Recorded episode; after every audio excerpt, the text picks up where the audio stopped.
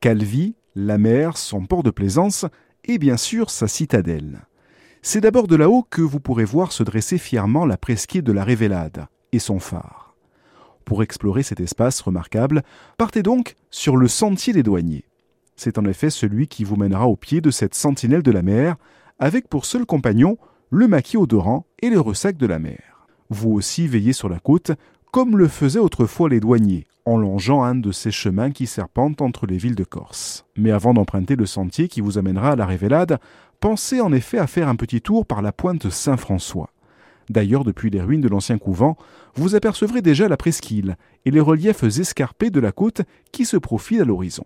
Si vous baissez légèrement vos yeux, c'est Ouronque que vous apercevrez en contrebas. Une petite plage, la mer, des rochers et des criques escarpées. Si vous faites une halte sur le sable, vous verrez sûrement en face de vous des enfants téméraires sauter d'un haut rocher. Son surnom, le Napoléon.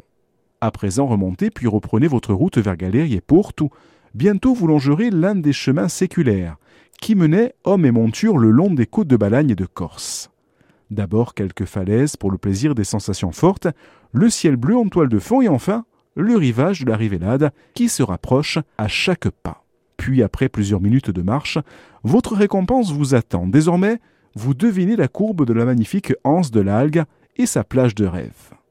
Enfin se dévoile totalement et vous invite à une petite pause pour admirer le panorama.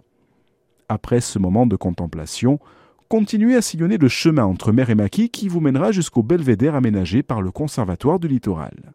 Il se trouve juste en contrebas du phare de la Révélade. Nous étions à la Révélade aujourd'hui. À très vite pour une nouvelle balade.